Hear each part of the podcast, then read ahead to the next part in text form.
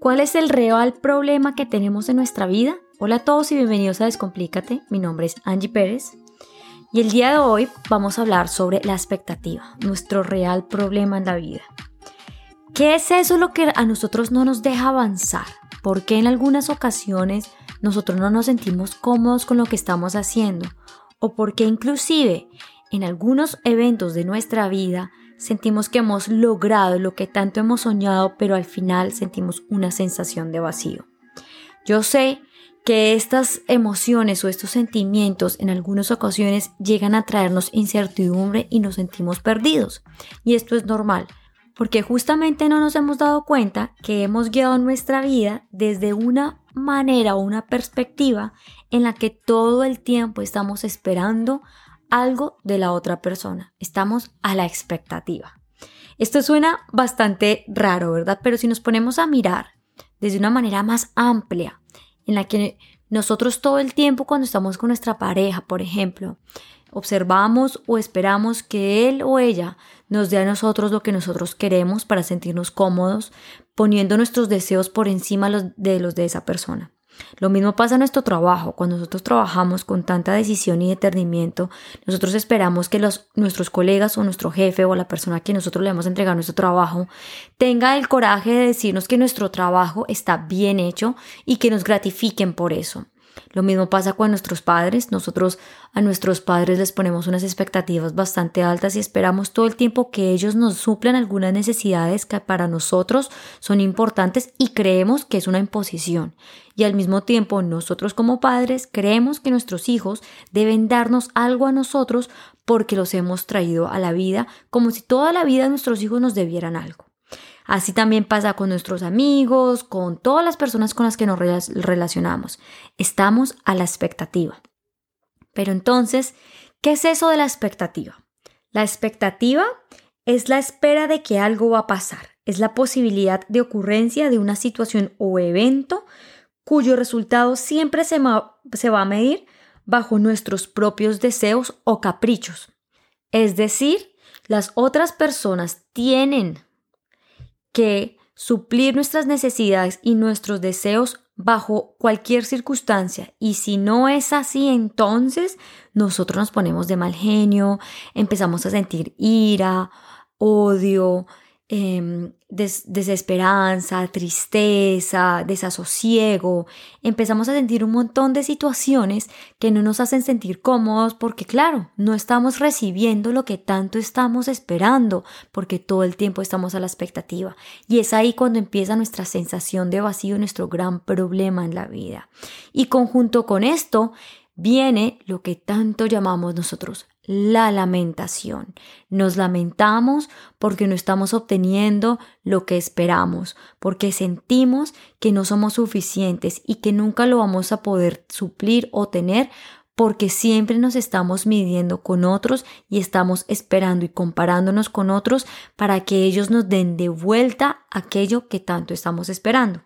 Ahora, ¿por qué pasa esto? Porque nosotros desafortunadamente nos hemos perdido a tal punto que es tan importante la gratificación, la expectativa de que nos den aquello que nosotros esperamos escuchar, ver, sentir, con el único objetivo de sentirnos cómodos a nosotros mismos, ignorando la sociedad como tal. Y esto pasa porque desafortunadamente vivimos en un sistema tan rígido y estructurado el tiempo que nos ha llevado todo el tiempo a consumir. Y este consumismo ha hecho que nosotros todo el tiempo nos estemos identificando con todas aquellas cosas que se acaban, con lo que es finito, con lo que limita, con lo que bloquea, con lo que no fluye. Fíjense en cada estación, aquí en Europa, por ejemplo, hay que usar ropa diferente, colores diferentes y por tanto muchas veces me toca comprar ropa diferente. Porque en cada año desafortunadamente la moda cambia, entonces uno tiene que ir al ritmo. Y si uno no va al ritmo, entonces uno es un desadaptado. Y así pasa en absolutamente todo. En el trabajo tienes que estar haciendo constantemente unos cursos para actualizarte porque si no lo haces, entonces eres un desalineado si tú no cumples los requisitos de tal forma, entonces tú eres una persona que no cabe en la media y así sucesivamente, identificándonos todo el tiempo con, con el resultado, con la ropa, con los objetos, con lo externo y entregándole todo nuestro poder y toda nuestra fuerza a aquello que se acaba, que se daña, que se bota, que se desecha, olvidando así nutrir lo más importante que es nuestro interior y suplir únicamente los deseos del corazón. Pues claro, nos empezamos a identificar con nuestra ropa. Yo soy lo que me pongo, yo soy el reloj, yo soy la joya cara, yo soy el número de likes y si no me los dan, entonces empiezo a preguntarle a todo el mundo qué es lo que está pasando en Instagram desesperadamente. Yo soy la foto que subo, todo el tiempo tengo que estrenar cosas nuevas y así todo el tiempo le vamos poniendo nuestros proyectos, nuestros sueños, nuestros deseos a aquello que cambia, que se modifica, que se bota, que se desecha y así mismo estamos guiando nuestra vida, olvidando completamente lo importante que es para nosotros. Aquí también la felicidad juega un rol importante y es que nos han vendido que la felicidad es poder obtener esto que ellos nos están mostrando, la figura perfecta, el maquillaje perfecto, el peinado perfecto, que al mismo tiempo sabemos que nosotros no somos perfectos, pero al final estamos buscando una perfección que es incoherente, que no se alinea con lo que nosotros somos, y esto lo hablo en mi podcast de la perfección.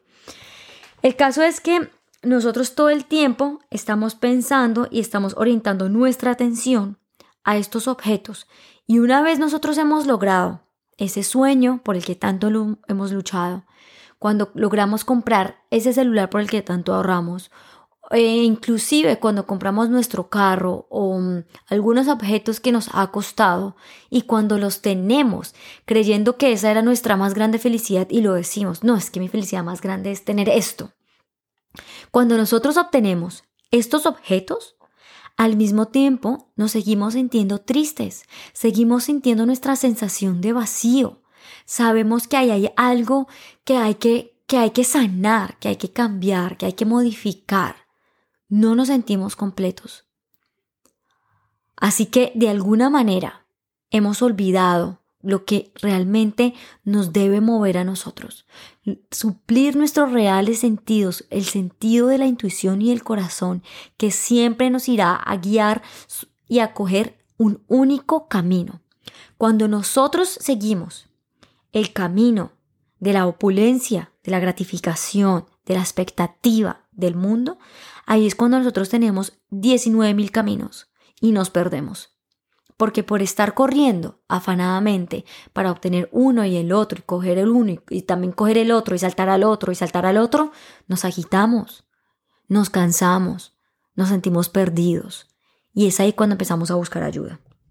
Entonces, ¿cómo podríamos hacer nosotros para dejar de vivir desde los ojos, desde las excentricidades del mundo y empezar a suplir los deseos del corazón? Entonces, la única forma de hacer esto es por medio de tres pasos que al mismo tiempo que, terminan siendo uno, porque hay que ponerlos en, una línea eh, vertical. Entonces, primero, hay que tener el pensamiento más elevado, un pensamiento objetivo, neutral, en el que ambos pensemos que la razón es supremamente importante, pero al mismo tiempo la intuición y la emoción nos llevan a tomar la respuesta o el camino más sabio para nuestra vida. Entender que la intuición siempre nos va a guiar hacia el camino o hacia el pensamiento más positivo y más elevado. Entonces, lo primero siempre será tener tu pensamiento más objetivo y más elevado en absolutamente todo lo que tú hagas. Piensa que si eso que estás haciendo te trae bien a ti, si te hace sentir bien, si hace sentir bien a las personas que te rodean, si estás haciendo el bien. Segundo, el sentimiento del amor incondicional que para mí trasciende la emoción. Para mí el amor va mucho más allá de eso.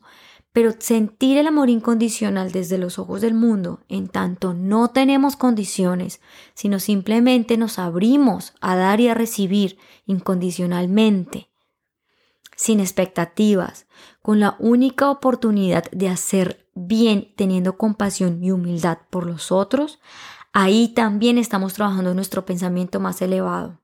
Y aquí uno, el tercer punto, y es cuando tengo mi pensamiento más elevado, mi sentimiento de amor incondicional, Ahí entra mi palabra transparente y visible. El tercero, mi palabra de la verdad, de la visibilidad, de la honestidad, porque a partir de mi pensamiento elevado, mi emoción, mi sentimiento, perdón, mi sentimiento de amor incondicional, yo expreso, manifiesto, declaro, determino lo que deseo para mi vida. Y de esa manera mi vida se va a empezar a mover.